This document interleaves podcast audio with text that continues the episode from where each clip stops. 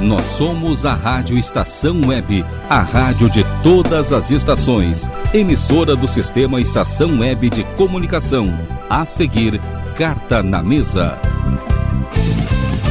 Rádio Estação Web.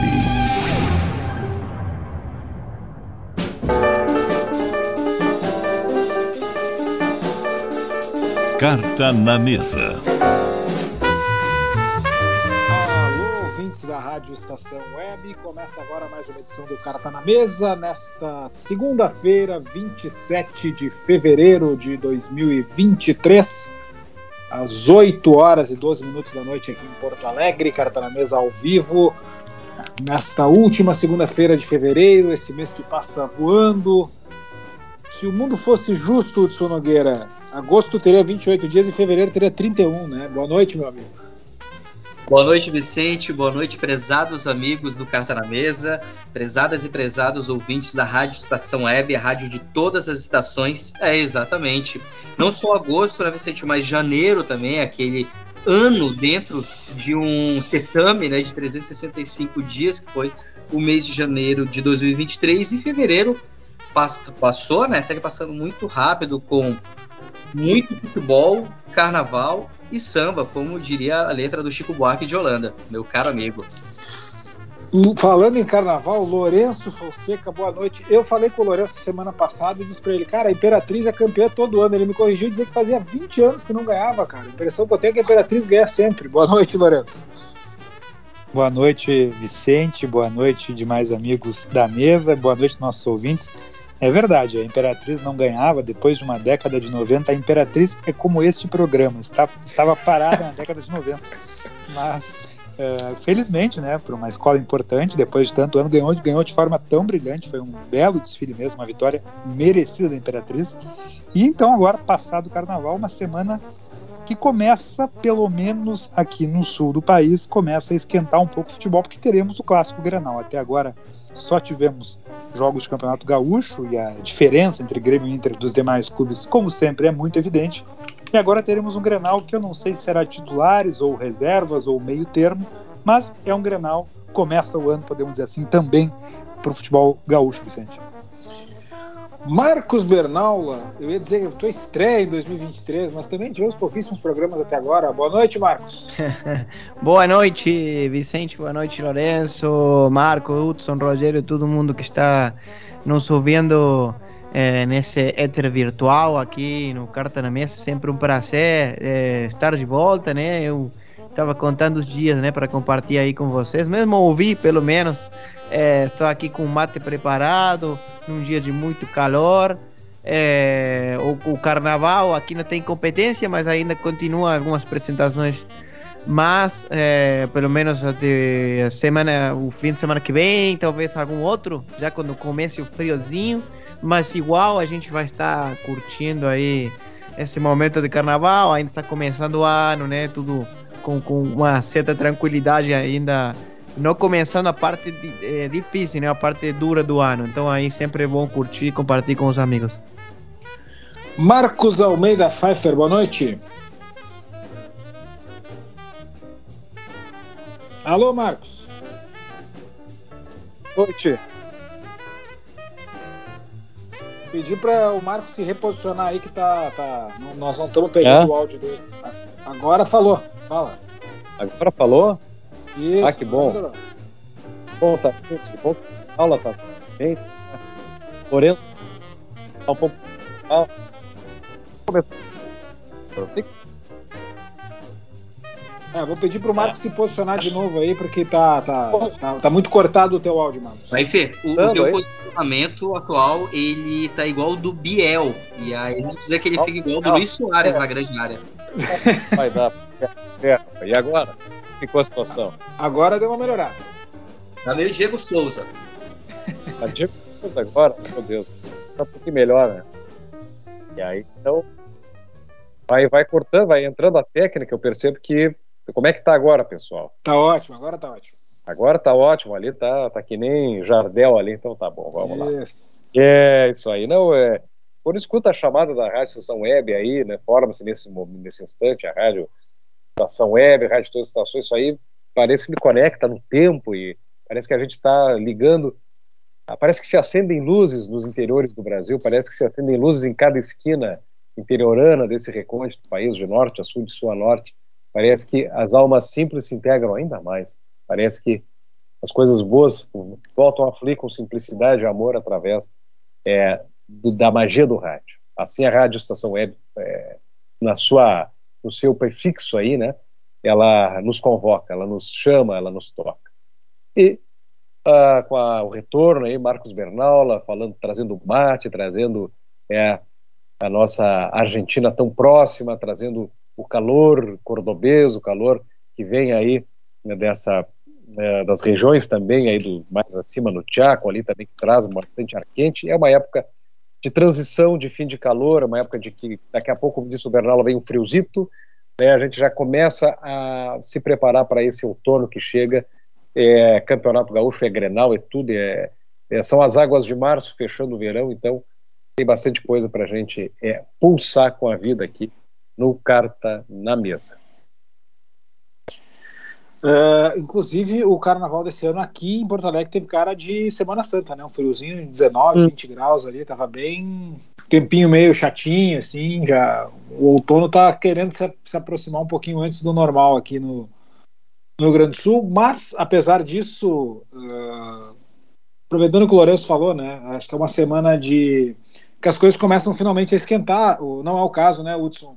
Campeonato Paulista, que já teve um monte de clássicos aí Aqui no Rio Grande do Sul, nós tivemos até agora nove rodadas do Campeonato Gaúcho. A dupla Granal enfrentou os times do interior 18 vezes e não perdeu nenhuma vez, o que dá uma ideia de que eu, particularmente, não sei se vocês, alguém de vocês tem a lembrança, eu, particularmente, não lembro de um Campeonato Gaúcho onde a dupla Grenal está assim, sobrando tanto com relação aos times do interior. E, e, eu não me lembro de nove rodadas os dois times estarem invictos. Não sei se. Yeah, também não lembro. Sempre tinha uma derrota aqui a colar, não, não lembro, não lembro. Pois é, não. não... É, Vicente, Fala, eu, eu acho que eu acho que não, não sei se também pode ser uma, um certo viés que a gente tem, porque todo ano, de certa forma, a dupla Grenal uh, sobra no campeonato, né? Mas eu acho que a. E até a campanha do Inter é boa, mas não é tão boa. A do Grêmio, sim, em, em números, ela é realmente muito hegemônica, né? Uh, lembro do ano de 2000 e 19, que o Grêmio passou o campeonato inteiro tomando apenas um gol. Né? Mas eu acho, Vicente, que tem uma explicação, tá? Se eu, se eu der vazão a essa tua teoria, uh, tem explicação, né? O, nós temos um calendário diferente este ano, né, Vicente? Normalmente uh, era muito comum que os times do interior, uh, sobretudo os times que, que não disputam campeonatos nacionais, nem a Série A nem a Série B, eles acabavam o ano muito antes, começavam a preparação muito cedo e começavam o campeonato com uma vantagem física em relação à dupla Grenal, o que tirava pontos da dupla Grenal, que ao longo da competição ia pegando jeito, enfim, e ao final sempre acabava sendo o Grêmio o Inter campeão. Este ano, todo mundo com a Copa do Mundo teve tempo para se preparar, fez uma, uma, uma, uma pré-temporada mais cedo, o Grêmio e Inter entraram em uma certa condição de igualdade física. Aí já começaram o ano, me parece, mais prontos, melhores, e enfim, e, e com isso prevaleceram. Acho que essa é uma explicação importante, porque é um ano diferente mesmo. Pois é, esse é o ponto que eu queria chegar. Eu, eu quando estava pensando assim, por que que tá tão diferente dos demais anos, né? Eu estava pensando justamente nessa explicação. Será que essa vantagem física que os times do interior tinham no começo, né? Eu me lembro de muitos campeonatos que o, a dupla Granal começou perdendo, né? Teve um campeonato que o Grêmio perdeu para o 2020, perdeu para o Caxias, no, uh, em casa por 2 a 0 uh, eh, Entre outros anos aí, o Inter também já foi surpreendido em estresse e tudo mais. Uh, e dessa vez não, né? Dessa vez os dois times começaram, o Grêmio já ganhou aquela recopa lá, passando o carro no São Luís desde o início do ano e, e, e vão sobrando, né? Agora acho que tá acabando o recreio, né? Agora vai começar a, a brincadeira para valer mesmo, não só uh, o Grêmio tem Copa do Brasil quarta-feira, tem o clássico, agora os dois tem o clássico domingo, mas também agora vamos ter fases decisivas, semifinal, final, daqui a pouco tem a começo da Libertadores para o Inter também. Então acho que a, o, o, modo veraneio aí da, da, da dupla Grenal tá se encerrando no próximo domingo. Ô Hudson, como é que tá no, no, Campeonato Paulista, cara? Porque eu sei que tá, tá, o Palmeiras tá sobrando como já, já se esperava, né? Mas pelo menos a gente tem uma, uma certa competitividade no começo com alguns jogos entre os grandes, né?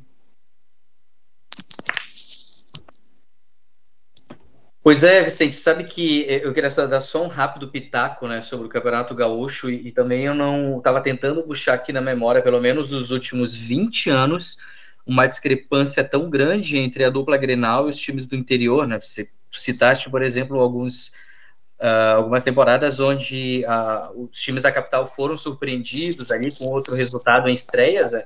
Você vê o, o quase todos os últimos anos uh, tinha algum time do interior ali chegando, pelo menos na final do campeonato. O próprio no ano que o Grêmio foi tricampeão da América e perdeu a final para o Novo Hamburgo. Só para ter uma semifinal. ideia. Semifinal. O Grêmio perdeu a semifinal, o Grêmio não chegou na final daquele campeonato.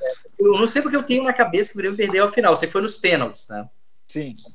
É, o Grêmio nos pênaltis ali, entre 17, enfim. 95, é, 17. É, não, mas 17, o, o, aproveitamento do Grêmio em pênalti, sobretudo com o ex-camisa 7 do Grêmio, era lamentável, né? Mas enfim, embora tivesse um time muito forte que deu a ganhar o maior título nos últimos 20 anos aí do clube. Mas é, eu estava tentando lembrar isso. O, o ruim é que, uh, é evidente, quando começar o Campeonato Brasileiro, lá por abril, aí a dupla Grenal só se, só se testou, só vai ser testada entre ela mesma, né, no, nesse jogo da primeira fase, e obviamente na eminência da final, que será entre os dois, e muito provavelmente, difícil que a final não seja na arena do Grêmio, né? O Grêmio não decide em casa esse título, e, e aí no Campeonato Brasileiro a curva, o sarrafo é mais em cima, como dizem aqui no Sul, né? Mas se taxa o Campeonato Paulista, que é um campeonato cada vez é, é, ele prova o quanto os times do interior é, têm força, né? Não é bem interior, mas a surpresa do Campeonato Paulista é o São Bernardo, que é da, da Grande São Paulo. Também tem o Água Santa, que começou o campeonato tomando lá 3 a 0 ali na, na segunda rodada contra o Corinthians. Enfim, o Palmeiras caminha, ao meu ver, a passos largos, sim, para o título. Mais uma vez, a questão é saber quem é que será o vice do Palmeiras entre Corinthians e São Paulo. Uh, o São Paulo é um time muito instável quando a gente acha que ele vai, aí lota o Morumbi lá com 52 mil pessoas e é dominado, amassado pelo São Bernardo em casa. O Corinthians é um time caseiro, talvez seja o time mais caseiro no Brasil. Ele só sabe jogar em Itaquera, onde joga bem, rende bem. Pode jogar fora com a maioria da torcida, como foi contra a Portuguesa, num dos piores jogos. Esse já é o pior jogo do ano até agora, 2023 e é um time que tão pouco inspira confiança. Fez um bom jogo ontem contra o Santos, teve chance de ganhar o jogo. O Santos foi muito aguerrido, muito desorganizado, mas muito aguerrido. E, e acabou sendo um empate entre dois a dois, mas um, um bom entretenimento assim para quem gosta de futebol. Né? Uh, mas são times que não, não, conseguem, acho que não tem uma força para bater de frente com o Palmeiras. Né? Não que o Palmeiras seja o, Real Madrid das Américas, como outra hora cunharam aqui em 2017 para as contratações, Borja, e acabou a brincadeira, toda aquela falácia né, que a imprensa paulista criou à época, mas o Palmeiras é sim um dos melhores times do Brasil desde 2020, ganhou dois Libertadores, um brasileiro, uma Copa do Brasil, uma Supercopa, uma Recopa, é paulista, é tanto título que eu já estou me perdendo aqui.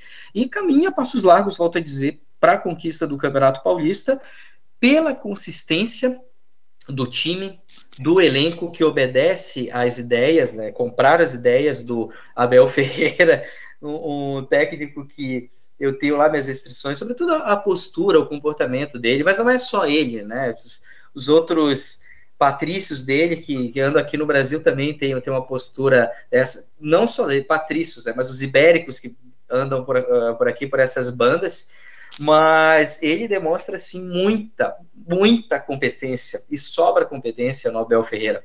É incrível o como o Palmeiras é, se adaptou às ideias dele, como os jogadores uh, lutam por ele e o Palmeiras é um time muito forte fisicamente. Você vê, por exemplo, que o ataque do Palmeiras é composto por Dudu e Rony, são dois jogadores do meu tamanho, né? que, que aí não, não, não, mas eles são muito uh, se movimentam muito, são inteligentes, como é o caso do Dudu, que é um jogador que joga muito coletivamente, uh, de toques rápidos, e o Rony é um jogador que melhorou muito é, essa questão da, uh, da parte cognitiva, não só corrida desesperada, mas esse posicionamento. Tanto é que ele fez dois gols de cabeça no Corinthians, no clássico do meio do mês. Então, acho bem difícil que o título escape do, do Palmeiras, mas o Campeonato Paulista vem proporcionando bons jogos. Talvez o São Bernardo, imagina, se ele consegue fazer um crime no time do Abel Ferreira, não seria assim uma surpresa tão grande pelo que vem apresentando o time da Grande São Paulo. É a segunda melhor campanha, o São Bernardo, ou eu tô errado? É a segunda melhor campanha e, olha, um futebol aqui de igual para igual, assim como o Palmeiras. É interessante. Olha, quando, gente, quando, tem um time do interior paulista forte, assim, não no interior, né? São Bernardo não é interior, mas quando tem um time não entre os grandes paulistas que começa a despontar, a gente já começa a olhar com outros olhos para esse time, um time que pode estar na Série A daqui a pouco, né? É, daqui a uns 3, 4 anos. Né? Vira um é, Grêmio Barueri, um Botafogo de Ribeirão Preto. O que é, para mim, a grande surpresa do Campeonato Paulista é a péssima campanha do Ituano. Um time Sim. que teve a, a borda de subir para a primeira divisão do brasileiro no ano passado, naquele jogo decisivo contra o Vasco e Itu, e hoje está lutando para não cair, praticamente, no, no, Campeonato Paulista. Sim, é, verdade. E, e, uma, uma campanha que não surpreende pela ruindade é a do Santos, né? Que está há, há anos foi um time hegemônico no século XXI, pelo menos ali na primeira metade do século, das duas primeiras décadas ali, até 2015, ali entre 2005 e 2015, acho que o Santos ganhou sete ou oito campeonatos paulistas. E é. desde então, olha, há dois anos aí o Santos luta contra o rebaixamento e, e, e mais uma vez está fazendo uma campanha não tão ruim assim, mas, mas bem complicada, né? Vai ser o adversário do Grêmio na estreia do Campeonato Brasileiro aqui na Arena, por sinal. Né? Eu vim falar em sair, eu tenho que trazer um pouquinho, vocês também trazem, mas eu vou trazer um pouquinho do tempo, um pouquinho da saudade. Talvez esse fim de semana, Corinthians e Santos na Vila Belmiro, quem não se lembrou de Marcelinho Carioca fazendo aquele ah, gol? quem mais... não se lembrou? Era impossível não se lembrar. Ah, é. aquela camisa mais linda, já, aquela alvinegra, né, clássica. Souvenir. Né? Souvenir, hein? Nossa, mãe. Souvenir, o gatilho fortíssimo aqui, aquele chapéu em cima do Ronaldo é. Marconato, é. né? O gatilho, gatilho, forte. Narração do Alexandre Santos, a Bandeirantes. É, loucura. Um dos gols mais bonitos da história do futebol brasileiro, na minha modesta opinião, e é, e é impossível realmente não lembrar de um Santos e Corinthians na Vila Belmiro não lembrar daquele gol. Né? Lembrar daquele gol. Maravilha, né? Edinho era goleiro? Era o Edinho goleiro do Santos? Ah, não. Exatamente, era o filho do rei. Sim. Inclusive, o Marcelinho ganhou uma placa né, é, na Vila é. Belmira, presenteada pelo próprio rei Pelé, o maior de todos. Eu lembro desse fato, exatamente. O Santos, isso era 96, Santos recém vice-campeão brasileiro? Exatamente, Santos 1996, uh, jogo no Campeonato Paulista. E no Brasileiro, o Corinthians jogou lá na Vila e, se não me engano, perdeu por 3 a 1 Célio Silva fez um golaço de cabeça contra. E esse, do, esse resultado aí, do, esse jogo do Marcelinho foi 2 a 2 como o de ontem também, né? Foi um empate. Também. Exatamente. É um dos placares que mais se repete entre Santos e Corinthians, um 2 a 2 Grande, lindo, lindo gol. Quem não viu ainda, quem não, não conhece, enfim, é mais novo do que nós e não, não, não teve acesso a isso. Uh, por favor, bote lá Santos, Corinthians, Marcelinho, Carioca, 1996. Bota no YouTube aí, te diverte, porque é um gol realmente uh, antológico do Marcelinho. Vicente, uh, falando em antológico, não, eu só quero pedir a posse de bola, porque eu quero pifar o Marcos Bernal lá na cara do gol. Cara, ele vai falar do Messi, eleito o, o melhor jogador do mundo ah, na temporada, obviamente, né? Por tudo que o Messi fez, e o Messi se ressurgiu assim, né? Como um personagem que, que ele é. O, o Messi, o Messi ser melhor do mundo é tão novidade quanto o Grenal na final do Campeonato Gaúcho. Não, mas é da forma com que, que foi, é da forma épica, disputando aquela final, claro. a Copa do Mundo, comandando a Argentina, né? Para superar todo aquele, aquele mal falatório de que ele era catalão, não era argentino, cantava o hino, toda aquela bobagem que falavam. Mas eu sei que o Marcos Bernaula estava num carnaval e, e, ele deve ter feito outro carnaval ontem, porque antológica também, na verdade, histórica foi a vitória do Arsenal de Sarandi em pleno Monumental de Nunes, com mais de 80 mil pessoas, e o Bernaula nutre um carinho muito especial pelo Clube Atlético River Plate. Então eu quero saber como é que ele viu essa vitória né, do, do time do, do falecido Julio Grandona, não sei se tão saudoso assim, mas em cima do River Plate, que é o time portenho do Bernaula. É, foi uma boa vitória, né? Duas derrotas. Ah, não, não. O River salvou a derrota contra o Argentinos Júnior, mereceu a derrota é, jogando em casa, né? Nos dois jogos. Um River Plate que está melhorando, né? De a, de a pouco, parecia pelo menos. É, até ontem, na verdade, vou, vou confessar que ontem eu estava só acompanhando o jogo, porque estava na prévia do, do, do jogaço de, de basquete, que foi é, Argentina e República Dominicana à noite.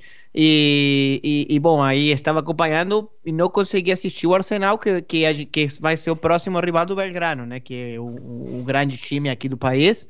E, e bom, é um rival direto no, na luta pelo não rebaixamento.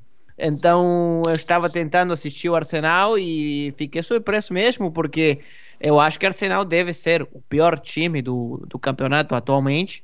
É, e, e, não sei como que eles conseguiram, mas vendo a defesa do River nos últimos jogos, eh, se explica por aí, né? A, a, o, o, River Plate tem, é, bom, trocou de treinador, né? Acabou a era do, do Marcelo Gallardo, começou a era de Martin de Michelis, e é estranho, né? Que um, um defensor é, um defesa tão bom como como demitir eles não consiga arrumar uma defesa pelo menos é, é, não sei a palavra qual seria mas pelo menos é, decente né para apresentar no campeonato de, de, primeira divisão porque na verdade o, o River Plate está com uma defesa terrível né? É, eu imagino que eles vão a, conseguir arrumar o time né? Tem tem dinheiro para isso né? Pode tirar jogador de outros clubes, mas por enquanto, né, esse é o, o principal o principal defeito do desse time, né, glorioso time do River Plate, né, que voltou a ser o estádio, é, tem grandes craques, né, o é, Ignacio Ignacio Fernandes voltou aqui, né, está jogando muito bem. É, tem o Salomão Rondon que veio de, de, de, da Inglaterra, tem o, o Borges também. E, bom, foi, foi amassado pelo Belgrano aqui de local. Mas, bom, o campeonato argentino que, que, que vai ter, né, Hudson, para você, né, a primeira vez em muito tempo, vai ter um, o último colocado da, da tabela vai ser rebaixado. Olha que surpresa. Ora, ora, 2023 está diferente no país argentino. É que a gente é campeão do mundo agora, a gente tem que se tem que aí arrumar. Os novas mudanças. Né? Bom, agora.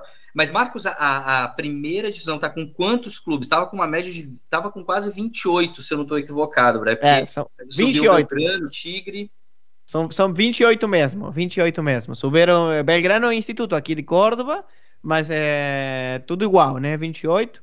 A ideia é que sejam três rebaixados e dois promovidos da segunda divisão, então vai ter 27 penso no ano que vem, não sei como que é, mas vão, vão ser, não é que os promédios ainda continuam, né? Não é, é, a notícia é por partes, né? São dois rebaixamentos por promédios e um da tabela de pontos como na normal, né? O último time colocado. E se algum time for, estiver último nas duas tabelas, o anteúltimo colocado da tabela vai ser rebaixado. A, a continuidade que ano que vem sejam dois times rebaixados por, por tabela e um por é, promédios até a desaparição, talvez histórica, dos promédios daqui a pouco, né?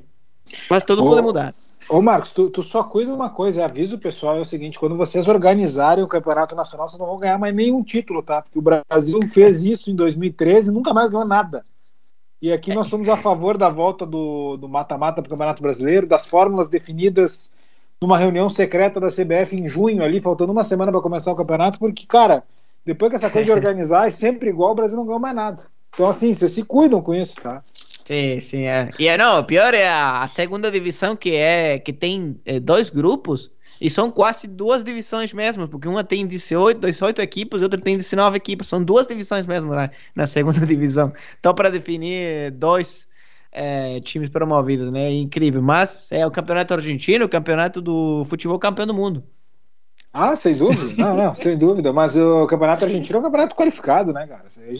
Questão de regulamento é, é outra história, né? Uh, Agora, 37 times na segunda divisão. É uma segunda divisão.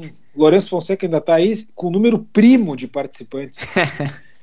o campeonato com o número de primo de participantes é assim, ó, para mim é o supra-sumo de, de, de da, da, coisa mais gloriosa que existe, que é o formulismo, né, cara? O formulismo é, é, é, tudo, uma grande final. Mas vem cá, é só. Como é que vai ser o regulamento da primeira divisão, Marcos? É um turno só? Como é que é? Ah, agora tem, tem é, primeira, uma primeira parte que tem um turno só, né? Que vai definir um campeão e depois a gente vai fazer essa, essa questão da Copa da, da Liga e tal, que vem fazendo aqui nos últimos anos. É, aí vai ter dois grupos e mata-mata, né? Que é isso para completar o calendário. E na segunda divisão teve interessante que como é diferente, né? Teve um, um como eu falei, um, um, grupo de 18 e outro de 19, um é, uma zona começou o campeonato uma semana antes, né? Da outra. É sim, para poder equilibrar o calendário, né? Tá certo. Tá Mas é, beleza, ótimo, tudo legal. E a gente tem três times aqui de Córdoba, né? E então, acompanhando. O Belgrano vai sofrer muito, vai sofrer muito, porque tem um treinador que ele pensa que é colocando cinco defesas né, na linha final não vai tomar gol, mas é, é, todo mundo sabe que isso não tem, não tem como dar certo, né, por muito tempo. E, e bom, a gente vai tentar segurar aí a primeira divisão porque tá difícil, né? Tem vários times, né? Tá difícil. O Belgrano começou bem, deu, teve duas derrotas agora, né? Sim, com um bom time. Né? É, com um bom time. Argentinos Júnior é um bom time, Tigre também. É, e agora a gente vai pegar Arsenal, que é outro rival direto aí da, da luta. E, e são vários times, né? Tem essa, essa questão que tem 28 times, né? Que tem que ser muito ruim para para ser rebaixado, mas é, mas é difícil, né? Tudo, todo time é competitivo, todo time é, é consegue fazer um, um, bom jogo se, se deixar. Então aí a, a gente não está não está no nível como para é, como para lutar de igual a igual para vários times de primeira divisão. Nesse momento o Racing está ganhando o Lanús 2 a 1 e com isso três times estão na liderança com a mesma campanha. Lanús, Tajeres, Defesa e Justiça tem 12 pontos, o mesmo saldo de gols, o mesmo número de gols marcados e o mesmo número de gols sofridos em cinco jogos. E São Lourenço? São Lourenço com um saldo um pouquinho pior, mas os três primeiros estão com até o número de gols marcados ah, é. sofridos igual, que é uma coisa que, que, que é impressionante assim. Mas enfim, muito equilibrado. O River que está em oitavo está a três pontos do líder, então está muito no começo ainda. Uh, campeonato bastante, bastante equilibrado e competitivo lá no, na Argentina. O Hudson Nogueira teve que nos deixar, infelizmente. Uh, Marcos Almeida Pfeiffer, como é que tu tá expectativa para o clássico entre Grêmio Internacional no próximo domingo, Marcos? Expectativa expectativa é não até pensei me o resultado na cabeça assim o que, que vai ser tal não vou falar acho que é muito é mas é, enfim tava tava curtindo até aí a, a, a, ideia do campeonato argentino o Bernal nos enriquecendo também como é bom a gente conhecer mais né da, da mas é, eu acho que é um Grenal é, depende né o Grêmio está muito forte assim né, no quesito da, da se jogarem os titulares Acho que o Inter é uma equipe que está se reformulando, uma equipe vem bem do ano passado, vem, claro, com uma, uma qualidade acima do, do Grêmio. Agora o Grêmio com o Soares e com o Bitelli, com algumas, é, é, algumas composições aí, ficou com um time muito forte. É, e de uma hora para outra teve tempo para treinar. É, eu sei, é muito difícil ver, vai ser um granal interessante. Se jogarem os titulares, a gente vai tirar uma febre bem interessante, porque eu acho que o Inter encerrou o ano muito bem demorou para contratar, um time que está demorando um pouquinho para engrenar, engrenou, mas ainda tem causa uma desconfiança ainda quanto ao, ao, seu torcedor, quanto ao que pode apresentar, né? Pelo que já apresentou no ano passado. Então está muito, né? É, incógnito. Eu estou achando que vai dar aí um, é um Grenal para para 3 a 2 aí, já vou dar meu palpitaço 3 a 2 para o Grêmio. Né?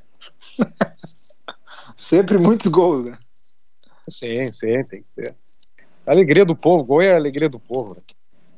Pois é, eu acho que o, as duas equipes elas tinham que pensar em colocar titulares, né, Lourenço? Tu não acha que é um. É, claro que tem todo o planejamento da temporada, tem a questão do Grêmio jogar a Copa do Brasil, é, os dois times estão classificados, mas eu acho que é, acho que seria nada mais frustrante do que tu achar que é uma semana de um Granal titular e com dois times reservas, né? Olha, Vicente, eu acho que tu está sendo romântico. Tu acha, cara? Eu acho. É que quando o cara vai chegando numa determinada idade, ele quer ver isso que o Marcos falou, a alegria do povo e tudo mais.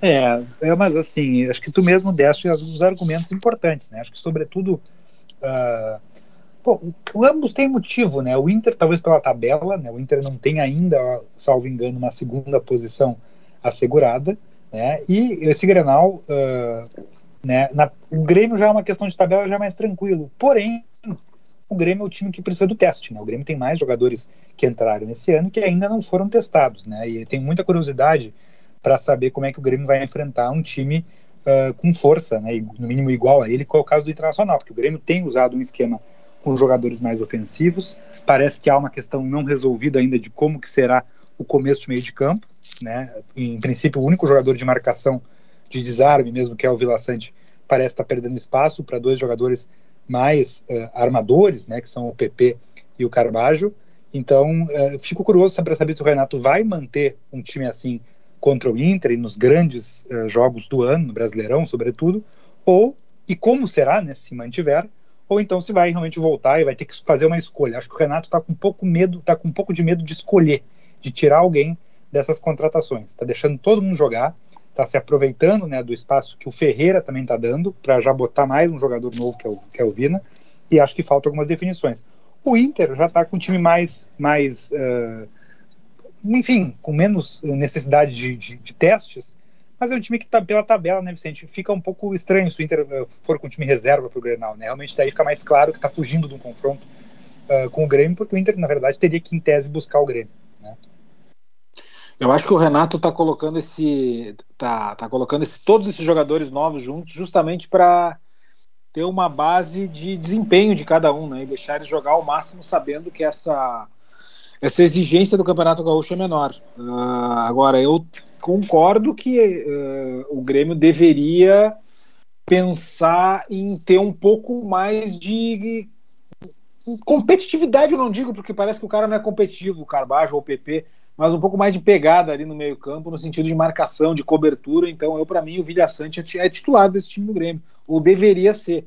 Né? Eu acho que o Renato está colocando o Carbajo, o PP, Uh, o próprio Vina, como jogadores que, enfim, estão chegando e estão sendo testados ao máximo para uh, se entrosar e ganhar corpo né, ao longo do ano, porque é o momento para isso também. Né? A exigência do time do interior é muito baixa, então talvez uh, seja o momento. Agora, eu acho que, claro, tem Campinense quarta-feira, é jogo teoricamente não um dos mais difíceis, até porque o jogo não é fora de casa, o Grêmio vai jogar em campo neutro em Brasília, onde vai ter maioria de torcida, e precisa empatar para passar de fase. Mas é um uhum. jogo decisivo, se perder, está fora da Copa do Brasil, que seria um desastre para o ano do Grêmio, inclusive financeiro. Então eu tenho a impressão de que, uh, pelo menos para o jogo contra o Campinense, e se der certo para o Grenal, ele vai colocar o mesmo time que enfrentou o Novo Hamburgo. Eu acho que ele não vai colocar o Vigaçante nesse primeiro Grenal do ano, a menos que aconteça alguma coisa na quarta-feira ou alguma lesão. E acho que uh, essa parada do Ferreira está abrindo espaço para o Vina ganhar continuidade. Eu senti na entrevista do Renato que ele disse: ah, quem tiver bem vai jogar. O Vina jogou bem contra o Novo Hamburgo, claro, um jogo muito fácil, mas ele entrou bem e o Ferreira até agora, pelo menos para mim, tem decepcionado, né? E eu acho, não sei, Lourenço, tu concorda e Marcos, enfim, Uh, que, por um lado, eu acho saudável esse time do Grêmio sem ponteiros, porque o Grêmio está viciado demais nesse esquema há anos. Sabe? Então, tu o Bitelo de um lado, o Vina do outro, são jogadores que constroem também, que vão para dentro, que não fazem só a linha de fundo, acho que deixa o time menos manjado também. É uma alternativa de jogo interessante que o Renato achou. Eu, eu, eu, eu acho, Vicente, é, o Grêmio mudou muito o time, né? Mudou para melhor, não tem dúvida, trouxe jogadores que aparentemente né, tem bastante qualidade técnica. Eu acho que o Grêmio, no entanto, né, este grupo e da maneira que o Renato está formando o time, se o time for mesmo este, né, eu acho que, e sobretudo com a saída do Ferreira, que de fato não está conseguindo jogar, né, muito menos se impor como titular, uh, o Grêmio tem um problema. Eu acho que os jogadores todos têm uma característica de não serem jogadores velozes. São jogadores muito cadenciados, todos eles. O PP é cadenciado, o Carvalho é um jogador que também é um jogador que não, não dá, não é um motor do time e fica todo esse trabalho para o Bitelo. Acho que quando ainda o Cristal da mesma coisa, o Soares nem se fala e saindo o Ferreira, entrando o Vina, é mais um jogador que não tem a, a, a, arrancada do Ferreira. Então eu tenho medo, acho o time do Grêmio um time um pouco lento, sobretudo quando pegar times mais intensos, eu acho um time lento para armar e talvez com dificuldade de recompor. Eu tenho preocupação, eu acho que o Grêmio melhorou muito, mas ainda vejo um elenco desequilibrado. E o Inter, ao contrário, o Inter, embora ele tenha jogadores talvez até menos, uh, ainda, pelo menos hoje em dia, antes de chegarem os reforços, um pouco menos capacitados, um time que.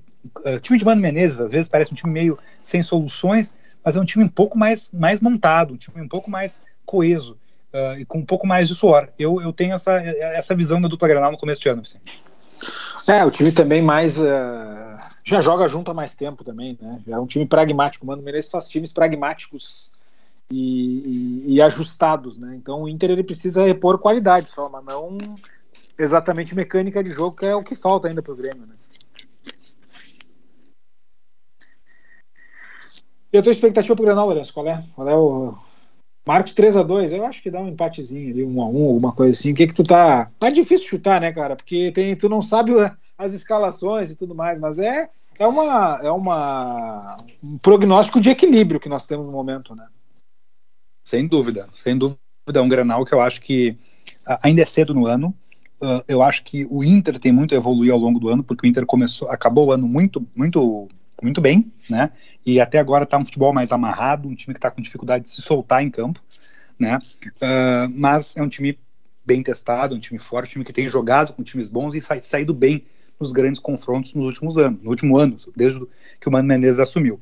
O Grêmio carece de testes, né? A gente esqueceu muito rápido o buraco que o Grêmio estava, porque o Grêmio trouxe, enfim, o Soares principalmente, enfim, o Grêmio mudou a sua página, mudou a sua versão, aquele, aquela saiu ali de uma deu uma repaginada, voltou com uma harmonização facial, tá tudo bonito, mas. É, não, não se tivesse harmonização facial, tá muito feio, cara. É, não sei, não sei se, se, né, se, se, uh, se o Grêmio não vai ter, acho que esse é um risco, assim, o Grêmio tem um certo choque de realidade, mas isso numa visão negativa para o Grêmio, né? Uh, mas, uh, mas enfim, vejo um jogo equilibrado. Acho as duas equipes bem, Vicente. Talvez tenha sido emendando com o começo do programa, Talvez tenha sido a questão da, da de finalmente ter uma pré-temporada decente. As duas equipes parecem bem. O Inter travado, mas bem seguro, consistente. Não é um time uh, que, que deixa a gente nervoso. E o Grêmio também né, teve bons jogos, tem mostrado bons jogadores. Uh, o Bitelo, principalmente, também um jogador que está se mostrando bem interessante, né, bem acima até do que se esperava no começo da carreira dele. Então, assim, eu estou à expectativa de um bom jogo. Mas tenho dúvidas se será um jogo de times titulares eu estava pensando aqui, o último campeonato gaúcho com, com tanta superioridade da dupla Grenal, e o, o, último que me veio na cabeça foi 2006. O Inter foi vice-campeão, perdeu um jogo para a Ubra e o Grêmio foi campeão, perdeu um jogo para o glorioso Farroupilha de Pelotas. Cada um jogou 18 vezes naquele campeonato, só perderam uma vez. Então acho que talvez tenha sido o campeonato mais desequilibrado com relação à dupla. E era um ano que o Grêmio voltava da, da Série B também. E o time mais modesto. Que... Exatamente. Exatamente. E o Grêmio com um time mais modesto que agora, né? Acho que bem Vicente, claramente. Neste Fala, jogo, eu, eu, eu estava em Capão da Canoa, litoral de Porto Alegre, litoral do Rio Grande do Sul, desculpa, a duas horas de Porto Alegre, e eu resolvi voltar para assistir Grêmio e Farroupilha. né? E ali com 19 anos, né, eu fiz essa, essa escolha, né, e fui premiado com 2 a 1 de virada para o Farroupilha, mas o Grêmio saiu na frente, eu estava empolgado com o Grêmio. O Grêmio saiu na frente, sente gol de Ramon. Lembra do Grande, Ramon? Ramon. Lembro, e, claro. claro. E o Ramon começou muito bem aquele ano, lembra? Lembro. E daí eu lembro que nesse momento eu estava na comunidade do Orkut, cujo nome era Ramon, o rival do tricolor. rival. Meu Deus. Ah, lembrança, né? Que lembrança. Ele traz o Orkut, o Ramon. Eu quero, eu quero propor uma pauta, eu sei que está no final do programa, mas uma pauta que eu acho que está passando batida, que é uma grande mudança, que eu acho que vai impactar no Brasil, mas também na Argentina e no resto da América do Sul, com o nosso amigo Marcos Bernal. Posso, posso mencionar, Vicente? Pode, deixa eu só ler a escalação do Grêmio naquele Grêmio Farroupilha. Por favor, por favor, por favor. Marcelo Groy, Alessandro, Maidana, Alessandro, campeão mundial pelo Corinthians, né? Sim. Maidana, Olha Marcelo aí. Oliveira, que é outro, não é esse que jogou no Grêmio agora, e Wellington, Giovanni, Lucas Leiva, Checo e Paulo Ramos, Ramon e Reinaldo. Reinaldo, aquele que jogou no Santa Cruz da Série B em 2005. Entraram Marcelo Costa, Pedro Júnior e Patim, técnico Mano Menezes. É, time carismático. né? Esse time fez Lourenço Fonseca voltar do litoral para Porto Alegre para ver Grêmio Farroupilha. Pode pois então. Lourenço. Então, e Vicente, o, o Brasil está, né, assim, seguindo uma tendência dos últimos anos e seguindo uma tendência mundial. O Brasil nesta semana, o futebol brasileiro está ampliando o número de jogadores estrangeiros que podem jogar numa partida oficial né, uh, que podem estar uh, relacionados para o jogo oficial. Esse número já foi de três, passou a ser cinco e agora é sete jogadores, né? Então assim, não é uma ampliação, uh, não é uma ampliação brusca, mas é uma ampliação importante, né? Nós pensarmos todos os times brasileiros tendo mais dois jogadores estrangeiros é algo que na dinâmica da do mercado internacional sul-americano tem um impacto grande. A gente já sabe que neste momento o Brasil tem conseguido, né? Os principais jogadores, os principais clubes talvez não passem por aqui, vão direto para a Europa, mas tem uma faixa de jogadores que o futebol brasileiro já consegue pegar e captar no futebol sul-americano, futebol argentino, sobretudo. Né? O Grêmio, por exemplo, conseguiu com esforço trazer um jogador importante do, do Huracan, quer dizer, um jogador que era titular, quer dizer, o Grêmio conseguiu roubar um jogador de um time eh, no mínimo médio da Argentina, coisa que talvez tivesse dificuldade de fazer no time brasileiro. Então, eh, a gente vê numa dinâmica, nas competições sul-americanas já o futebol brasileiro está prevalecendo, né? times médios do Brasil estão chegando em finais, estão conquistando títulos, e, e, e agora também isso, eh, isso acaba, então, essa mudança, botando o poder econômico do futebol brasileiro dentro da América do Sul ainda mais em evidência, ainda mais em destaque. Eu acho que é preocupante para o futebol sul-americano uh, essa mudança.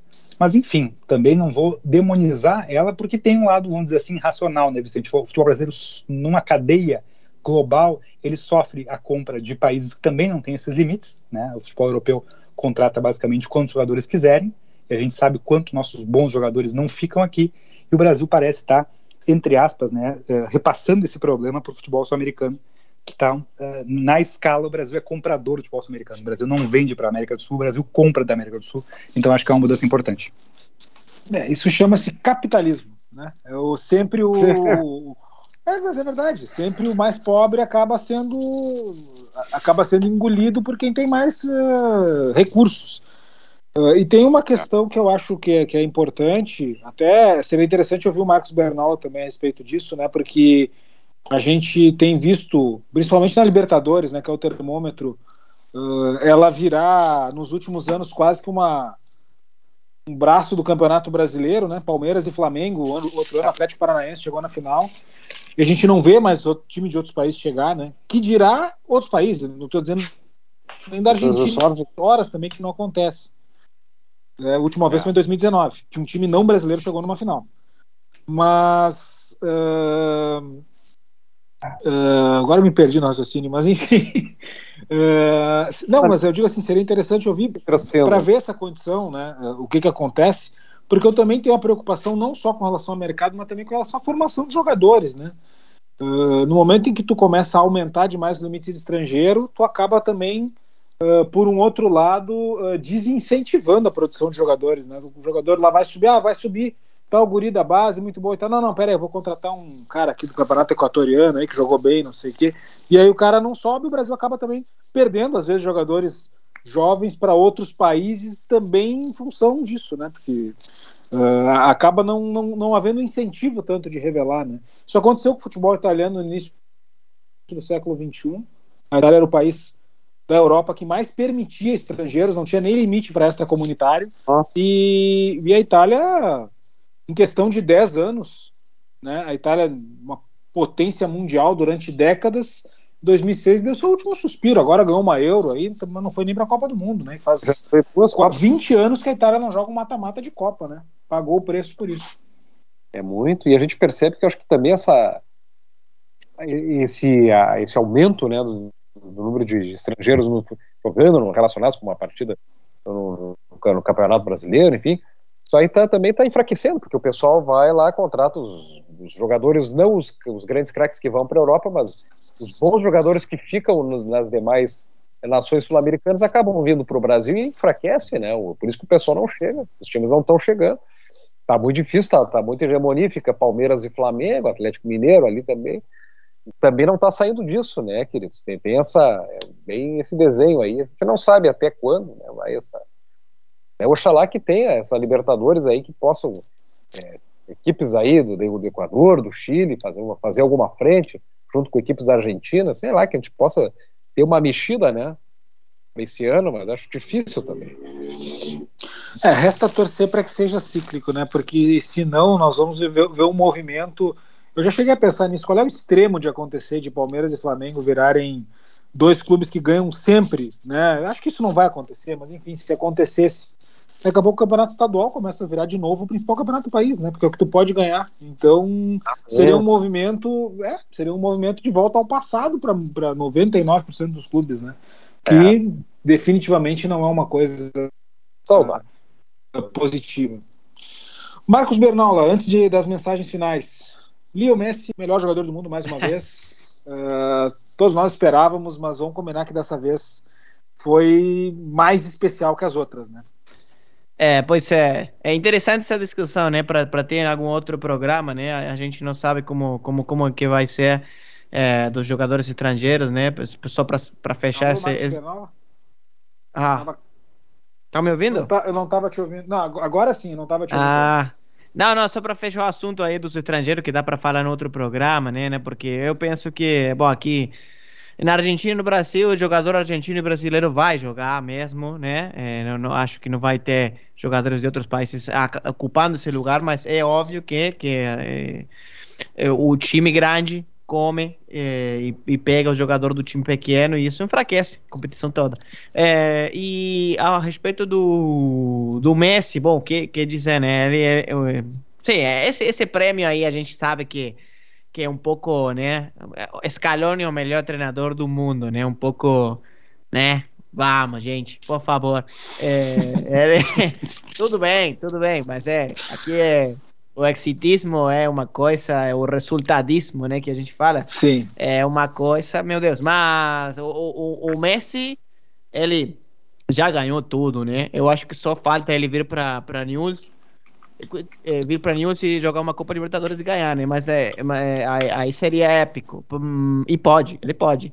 Mas é, é, merecido, merecidíssimo. Acho que esse ano, ou esse último ano e meio, né? Ele está jogando num nível extraordinário para sua idade, né? Para estar jogando num time fraco, numa liga fraca.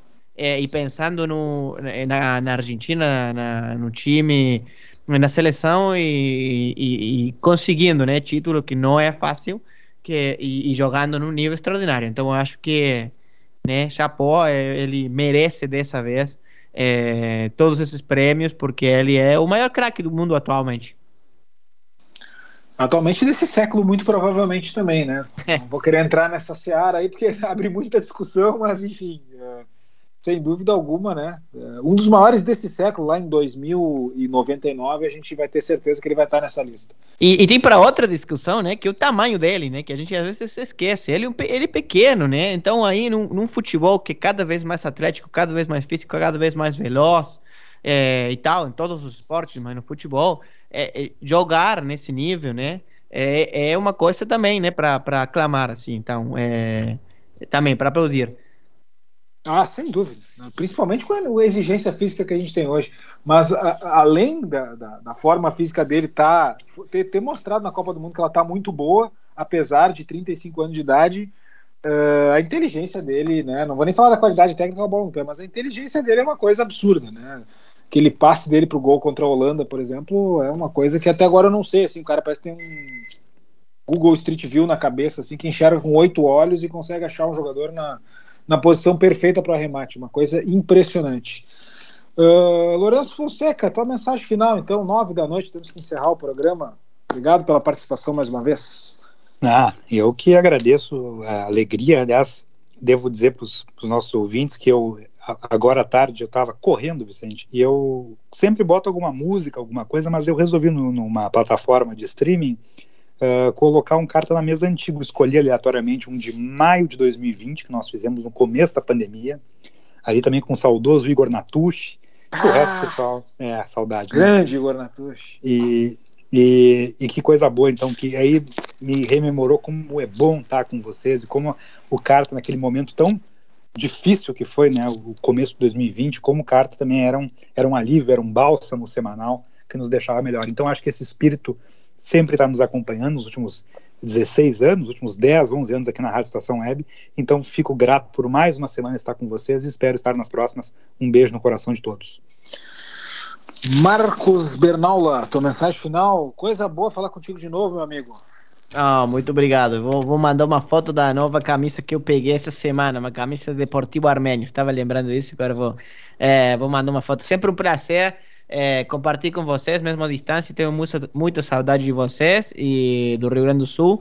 E eu acho, espero que seja pronto né, o reencontro presencial e pelo menos estou aqui compartilhando mate, uma boa conversa, ouvindo as suas histórias, né, essa, essa memória impressionante que vocês têm é, e, e sempre é um prazer estar com os amigos e fazer rádio. Então, um abraço para todos e até a semana que vem, se Deus quiser.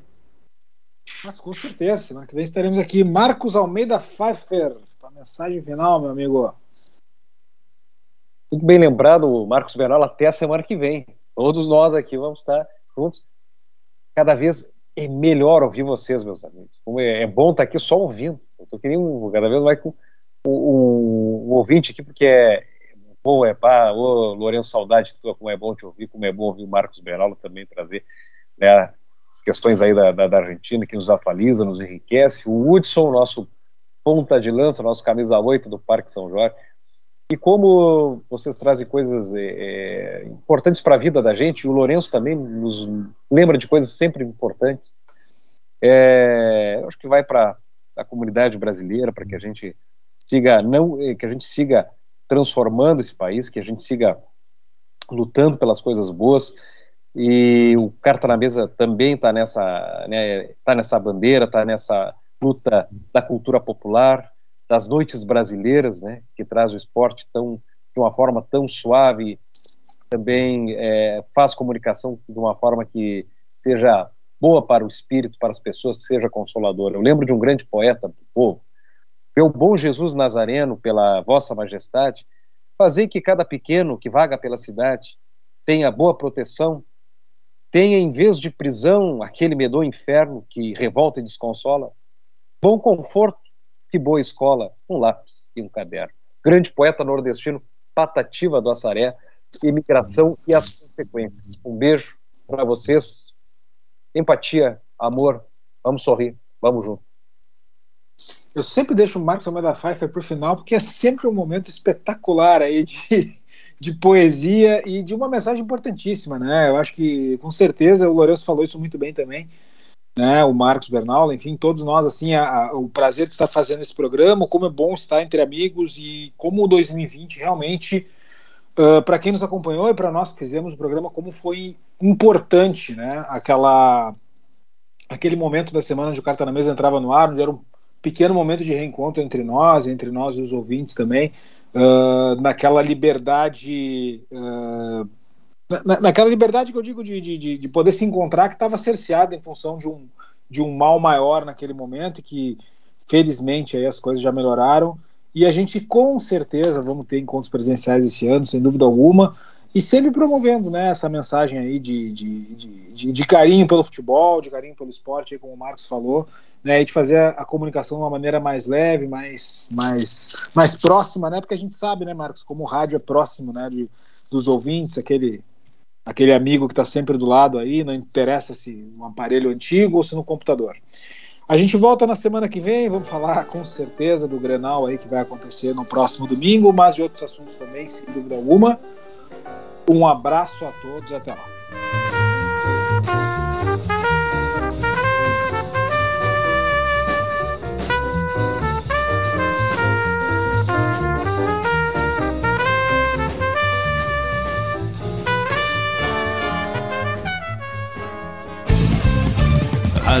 Estação Web.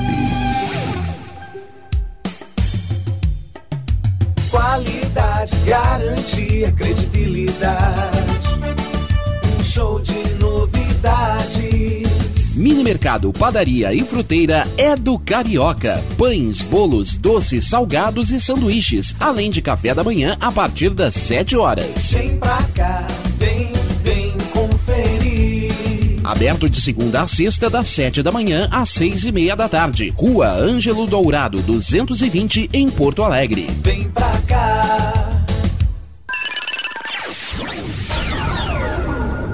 Internet O Sul. Conexão via fibra ótica sem necessidade de linha telefônica. Sua casa com internet sem limite de navegação. Conheça os planos corporativos especiais para empresas. Ligue 51 3483 3900 ou acesse internetosul.com.br. Conheça a Câmera 30, uma empresa de monitoramento da área de tecnologia especializada em armazenamento de imagens interativas. Veja o que acontece diariamente na capital e nos litorais gaúcho e catarinense pelo seu smartphone, de forma fácil e rápida. Escolha o plano que mais atende seus interesses e tenha uma janela aberta na palma da sua mão. Acesse câmera30.com.br ou pelo Instagram, arroba câmera 30. Para mais informações, ligue 51992463342. E tá na rua desde cedo, bateu aquela fome, não tem muito dinheiro no bolso? Dá uma passadinha na Rodalu. Ambiente agradável, ótimo atendimento e a maior variedade em petiscos, porções e lanches, com um gostinho de comida caseira. Lancheria Rodalu, Avenida Bento Gonçalves, 175 em Porto Alegre. Fone 51 3377 0915. A melhor impressão é a que fica. Por isso, a Diversifique Personalizados oferece o melhor em personalização de canecas, camisetas, quadros decorativos e azulejos. Seja mais um cliente satisfeito com Diversifique Personalizados, onde você é a diferença. Fone Whats 51998666150.